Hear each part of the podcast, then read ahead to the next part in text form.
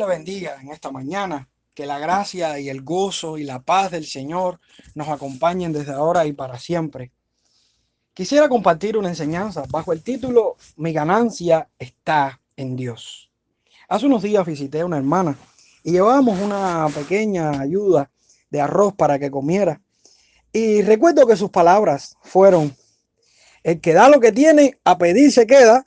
Ella quería animarnos para que guardáramos algo y, tuviéramos en los momentos de escasez. Pero inmediatamente le respondí, el que da lo que tiene, ganará más.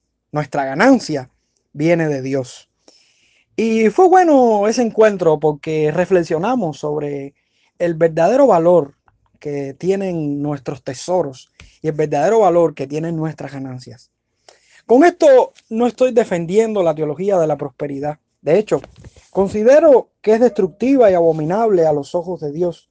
Pero ¿qué es lo que ganamos cuando ponemos nuestros recursos en las manos de Dios para ayudar a otros? Vivimos en un mundo mimado por los sentimientos, donde a menudo nos vemos tentados a dejarnos guiar por ellos que nuestras decisiones más importantes. Las propagandas que vemos y escuchamos nos bombardean constantemente con sus ofertas saturadas de codicia y vanidades Escuchamos a diario frases como, este trabajo es la mejor opción para tu vida porque ganas más. No te conformes con lo que tienes. Disfruta la vida que es una sola. El bienestar es lo más importante. No te enriquezcas, pero lucha que la vida está dura.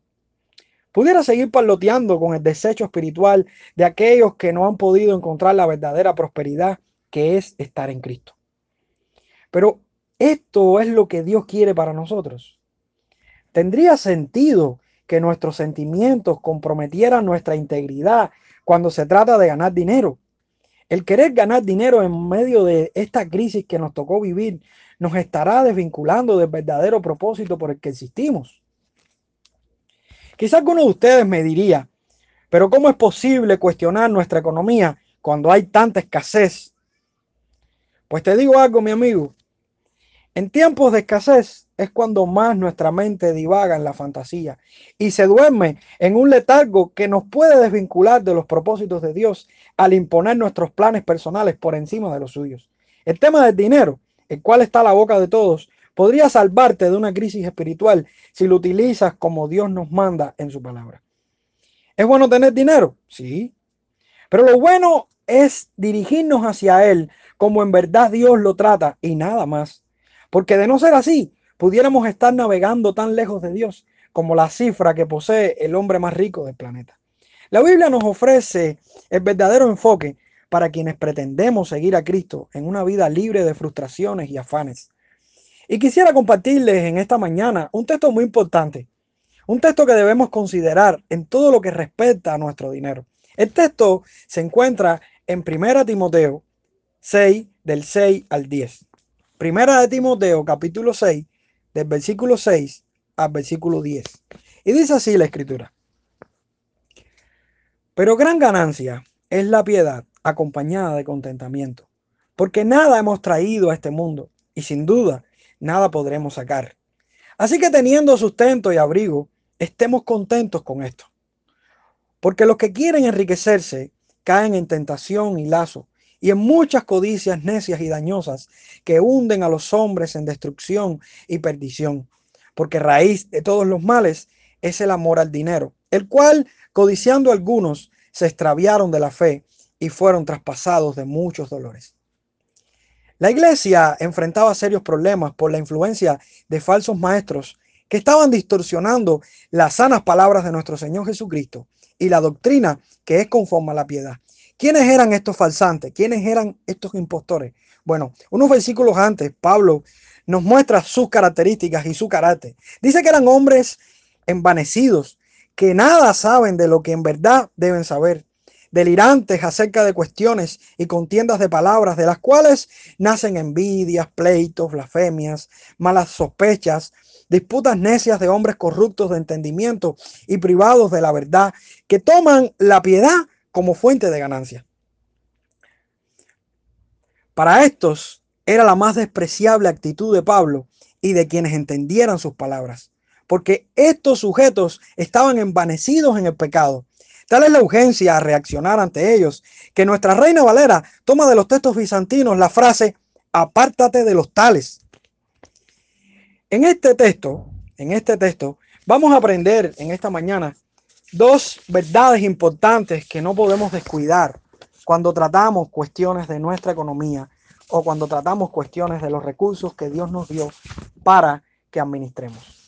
Y quisiera mostrarle estas dos verdades. La primera verdad que aprendemos del texto de hoy es que tenemos una gran ganancia, que es la piedad acompañada de contentamiento.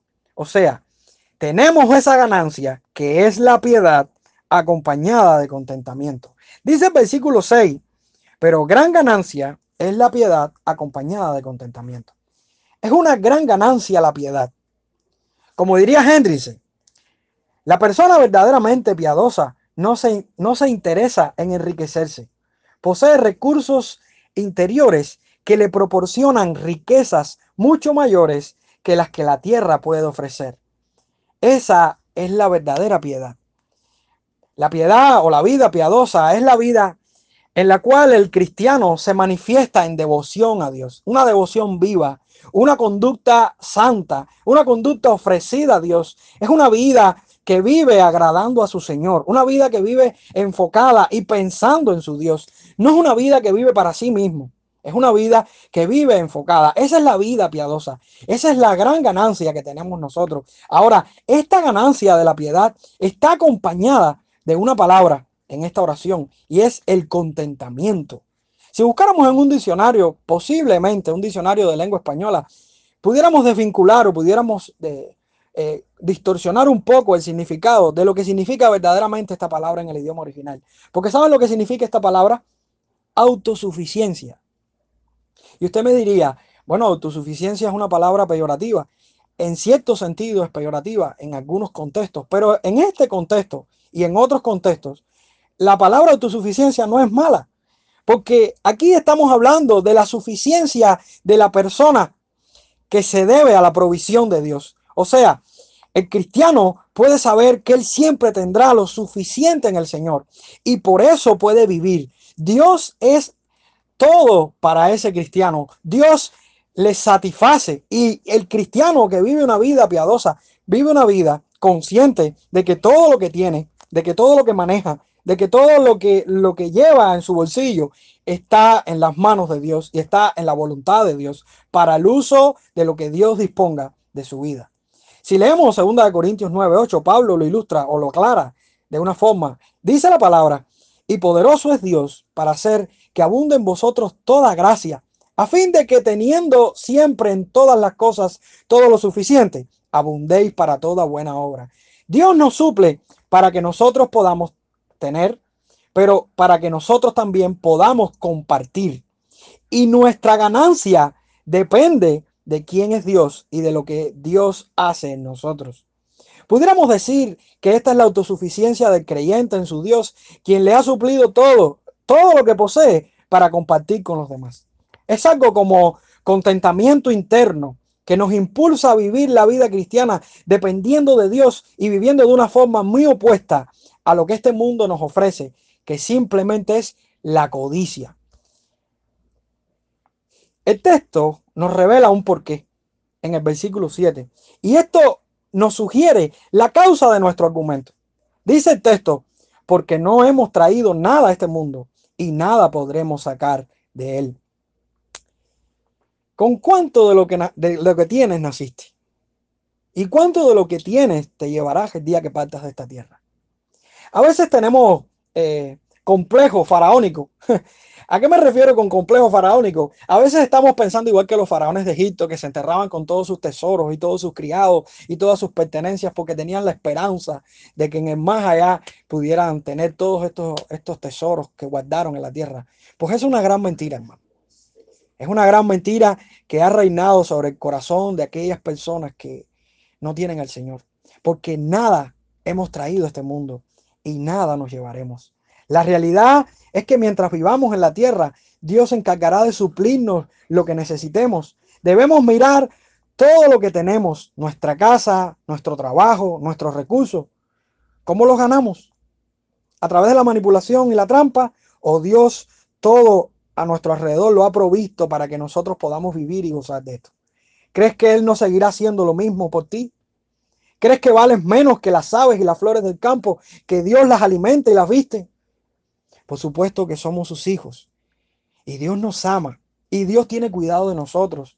Tenemos una gran ganancia y es la vida cristiana, esta vida en la cual nos sentimos suficientes porque Dios es nuestro sustentador, porque Dios es nuestro socorro, porque Dios es quien nos va a llenar lo que necesitamos y nos va a dar de lo que necesitemos.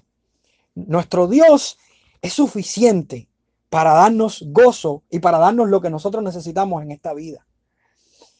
Esta verdad nos sirve para nosotros estar tranquilos, para nosotros estar confiados en el Dios que tenemos, para que nosotros aprendamos a depender de Él, porque todo lo que pasa en nuestra vida depende de las manos de Dios, porque Dios es soberano y tiene dominio y control de todo lo que nos sucede, tanto dominio para nuestra salud como para nuestra economía, como para todo lo que nos rodea. Dios es soberano. La primera verdad que aprendemos fue esta, que tenemos una gran ganancia, que es la piedad acompañada de contentamiento. Hay una segunda verdad que veo en este texto, y es que debemos estar contentos con el sustento y el abrigo que Dios nos da. Debemos estar contentos con el sustento y el abrigo que Dios nos da.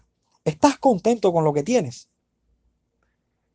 ¿Estás contento con las cosas que tienes ahora mismo? ¿O estás insatisfecho y deseoso por mucho más? No podemos confundir el lujo con la necesidad. La garantía de Dios para nuestra vida es proveer para nuestras necesidades, pero no para nuestros lujos o nuestros derroches. ¿En qué se diferencia el lujo de la necesidad? Bueno, el lujo son los bienes u objetos que exceden lo necesario. Es aquello para ser adquirido eh, que sobrepasa los medios normales. Eh, eh, un ejemplo es vivir por encima de nuestras posibilidades. Es tener un nivel de vida por encima de lo que realmente ganamos o, por, o lo que realmente en lo que realmente podemos administrar nuestro dinero para poder tener el sustento. El sustento necesariamente es lo que dice aquí la Biblia, es el sustento y el abrigo. Eso es lo necesario para nuestra vida, teniendo sustento y abrigo. De hecho, el sustento son los alimentos que Dios permite que obtengamos por el sudor de nuestra frente y aún por los regalos que otros pueden hacernos a nosotros para comer, pero también para ayudar a otros. Esto no significa miseria. Esto significa lo necesario, lo que necesitamos. De hecho, no somos tan, tan miserables cuando tenemos comida para alimentar nuestros animales, cuando tenemos, cuando nos sobra comida y podemos desperdiciar algo de lo que comemos. Hay personas que viven mucho peor que nosotros. Y quizás ellos están muy agradecidos a Dios por lo que tienen. ¿Y el abrigo a qué se refiere? Bueno, el abrigo es lo que necesitamos para protección exterior de nuestro cuerpo. Con esto nos referimos a algo que nos cura del frío, que nos cura del calor, de la lluvia, como cualquier implemento que nos pueda ayudar ante el clima. Es muy peligroso pensar de que aquí en el texto se está hablando de ropa, porque hablar de ropa es limitar la aplicación de esta enseñanza. La palabra, la idea que está dando es algo como, como que nos cubre. Y una aplicación un poco más profunda podría ser pensar, por ejemplo, en nuestras casas. Nuestras casas que nos cubren del frío, que nos cubren del calor, de las tormentas, aún que nos guardan en cierto sentido de los ladrones. Y Dios nos ha provisto de esto, nos ha provisto de comida, de alimentos, a pesar de las crisis que estamos viviendo. Y también nos ha dado casa, nos ha dado ropa para que, para que, no, para que no estemos eh, desnudos en la calle, ni pidiendo limosnas. A veces confundimos el lujo con la necesidad. Y a veces decimos, no tenemos ropa. Como decimos esta frase, pero si abrieran nuestro closet y miraran toda la percha que tenemos adentro, de seguro que más de dos o tres camisas o pullovers tendríamos. Entonces no estamos tan necesitados como para decir de que no tenemos lo necesario.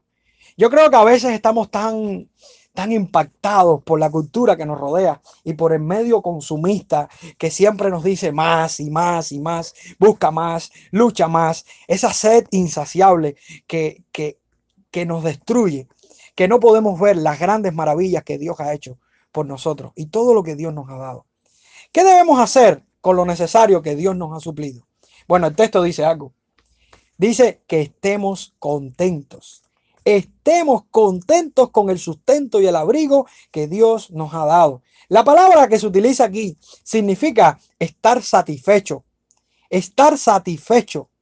Muy diferente a lo que vemos hoy en día. Y cómo la iglesia se pasa la vida insatisfecha y cuestionando todo y renegando de todo, cuando Dios ha sido quien nos ha suplido.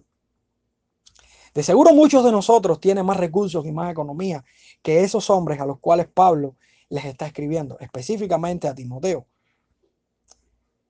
Hermano, debemos tener claro esto.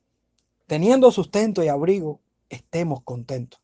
No teniendo carros y viajes, debemos estar contentos. Debemos estar contentos con lo que tenemos hoy, que es sustento y abrigo.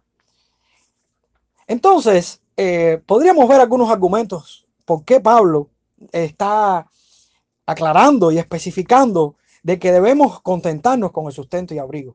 Si leemos el versículo 9, por ejemplo, leemos que porque los que quieren enriquecerse caen en tentación y lazo y en muchas codicias necias y dañosas que hunden a los hombres en destrucción y perdición.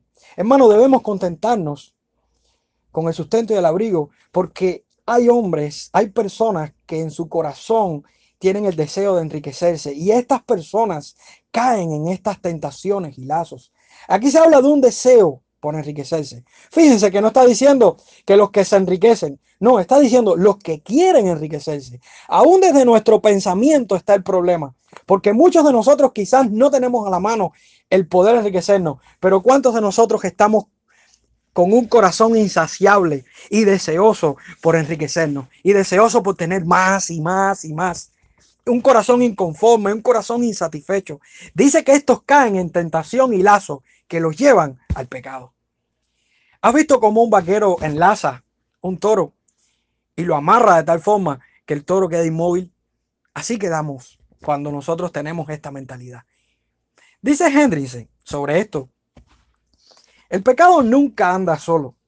El deseo de enriquecerse hace que el hombre que en la terminología actual es la encarnación de gruesos dividendos, caiga en numerosas codicias. Un tipo de codicia conduce fácilmente a otra. La persona que codicia riqueza generalmente también anhela honor, popularidad, poder, comodidad, satisfacción de los deseos de la carne, etc. Todo brota de la misma raíz, el egoísmo, que siendo el peor método posible para satisfacer realmente el alma, es un método insensato y dañoso. Hermano, debemos contentarnos con el sustento y el abrigo. ¿Sabes por qué? Porque la raíz, porque el amor al dinero es raíz de todos los males. Fíjense que el texto no está diciendo la raíz, está diciendo raíz, como si fuera una de, una de tantas que pueden ser eh, eh, la base y el fundamento de todos los males. Necesariamente no podemos decir que es la única raíz porque no tiene un artículo definido, pero sí podemos confiar y descansar en que esta raíz, este amor al dinero, es la raíz de muchos males y yo diría que los, los más grandes males que han venido sobre esta tierra. El amor al dinero está muy vinculado a la palabra avaricia y codicia. ¿Recuerdas la historia de Camarón Encantado y López y Masica? ¿Cómo terminó Masica? ¿Y cuál era el problema de Masica? Avaricia codicia. Ojalá aquellas personas que codician el dinero no terminen como ella, pero muy de seguro terminarán así. Creo que Pablo no está dando distintas, distintas palabras de lo que dijo nuestro Señor Jesucristo en ese monte del monte. Jesús dijo, ninguno puede servir a dos señores porque aborrecerá uno y amará al otro, o estimará al uno y menospreciará al otro. No podéis servir a Dios y a las riquezas. Aquí hay dos partidos y tenemos que escoger por uno. La verdad aquí es que tendremos que asumir uno de ellos dos. Si amamos a Dios, nos interesamos por el bienestar de los otros, nos alegramos con el sustento y abrigo que Él nos ha provisto, cooperaremos con la obra de Dios y seremos honestos para ganar dinero. Al contrario de amar a las riquezas, porque si amamos a las riquezas, viviremos interesados en nuestro bienestar personal todo el tiempo. No nos conformaremos con lo que Dios nos ha dado. ahorraremos tanto, ahorraremos por temor a perder lo poco que tenemos, con miedo a que quizás se nos acabe. Si fuera necesario, denigraríamos nuestra integridad para ganar un poco, un poco más de dinero. Dos partidos en los cuales usted y yo tenemos que escoger. No podemos estar en dos partidos. O amamos a Dios o amamos a la riqueza. Debemos contentarnos, hermanos, con el sustento y el abrigo que Dios nos ha dado. ¿Sabes por qué? Porque algunos que amaron el dinero se extraviaron, se extraviaron de la fe y fueron traspasados de muchos dolores. Eso lo dice el versículo 10. Y yo te pregunto, ¿qué pasaría si un planeta se fuera de su órbita natural? Por supuesto que sería un caos. Sería un caos total en el universo. Pues así mismo pasaría si nosotros los cristianos que debemos contentarnos con lo que Dios nos da, nos estamos enfocando en el dinero, en la avaricia, en la insatisfacción.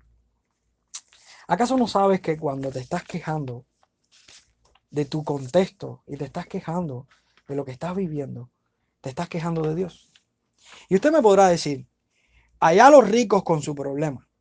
Pues yo te digo algo, los ricos no son los únicos que tienen problemas con el dinero. Yo diría que muchos ricos tienen menos problemas con el dinero que nosotros.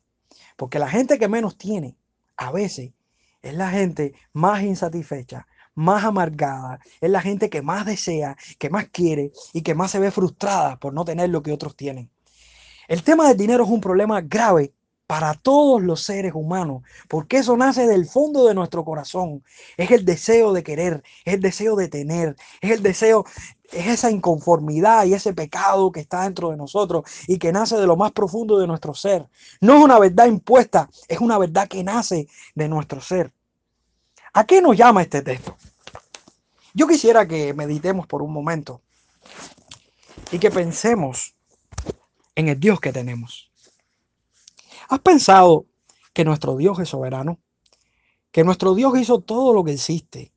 Que nuestro Dios es el rey, que nuestro Dios tiene todo el oro y la plata que cualquiera necesita. ¿Has pensado por qué Dios no te lo ha dado? ¿Acaso Dios te estará enseñando algo? ¿Te estará enseñando que debes aprender a amarle a pesar de lo que tienes y lo que no tienes? Yo creo que este texto nos lleva a confiar primeramente en la soberanía de Dios. ¿Cuánto crees que Dios es soberano? ¿Crees que Dios es soberano? A veces decimos Dios es soberano, pero nuestras conductas niegan toda esta verdad.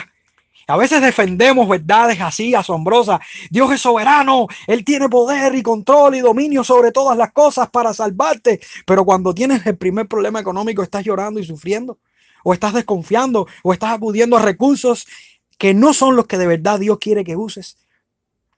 Hermano, Debemos confiar en que nuestro Dios tiene control y poder sobre nuestra vida. Nuestro Dios tiene control y poder sobre nuestras necesidades. Y si algo no ha venido a nuestra vida es porque Él lo ha permitido en su libre soberanía. Él quiere enseñarnos a confiar en Él. Este texto también nos induce que debemos aprender a obedecer a Dios, obedecerle y no hacer negocios deshonestos para ganar dinero. Debemos tener bien claro que nuestro dinero es el dinero de Dios. Nuestro dinero es de Dios. Y donde pongamos nuestro dinero, ahí tendremos nuestro corazón. Y ahí estaremos manchando el nombre de Dios si son negocios ilícitos. Debemos cuidar mucho lo que tenemos, porque no es de nosotros, es de Dios. Debemos tener en cuenta de que Dios nos puso como administradores de los recursos que tenemos. Dios nos dio todos los recursos que tenemos. Y a veces se nos acaba el dinero. A veces se nos acaba el dinero porque realmente es muy poco lo que tenemos. Pero a veces se nos acaba el dinero eh, por la mala administración que tenemos. Y a veces botamos el dinero en cosas que no tienen sentido, cosas innecesarias, cosas que solamente despiertan más la vanidad. Y a veces teniendo necesidades físicas y necesidades aún de ayudar a otras personas, no lo usamos correctamente. Hermano, pensemos un poco. Pensemos un poco en lo que estamos usando, todo lo que Dios nos dio. Porque ese don, ese don especial de administrar los recursos que Dios nos dio, si lo usamos correctamente, podremos impactar y podemos ayudar mucho en la obra de Dios. Aprendamos a dar de lo poco, aprendamos a dar de lo que Dios nos dio. Y quisiera concluir este tema eh, recalcando las dos ideas principales de esta enseñanza. Recuerda que tenemos una gran ganancia y esta ganancia, más allá del dinero y más allá de los recursos que podamos querer tener, es la piedad acompañada de contentamiento. Y lo otro que debemos recordar es que debemos estar contentos, satisfechos con el sustento y abrigo que Dios nos da. Así que mi hermano, no reclames más, porque a medida que cuestionas más tu existencia, a medida que, criticas más tu sistema, a medida que criticas más todo lo que te rodea, creo que de quien te estás eh, criticando es al mismo Dios, porque el encargado de suplirte a tu vida no es un sistema político, no es eh, un hombre, es Dios quien se encarga de suplirnos todo lo que necesitamos conforme a sus riquezas en gloria. Así que mi hermano, que Dios te bendiga y celebra conmigo este día fabuloso. Acuérdate que las ganancias que tenemos son de Dios. Mi ganancia está en Dios. Que Dios te bendiga. Un abrazo en el amor del Señor.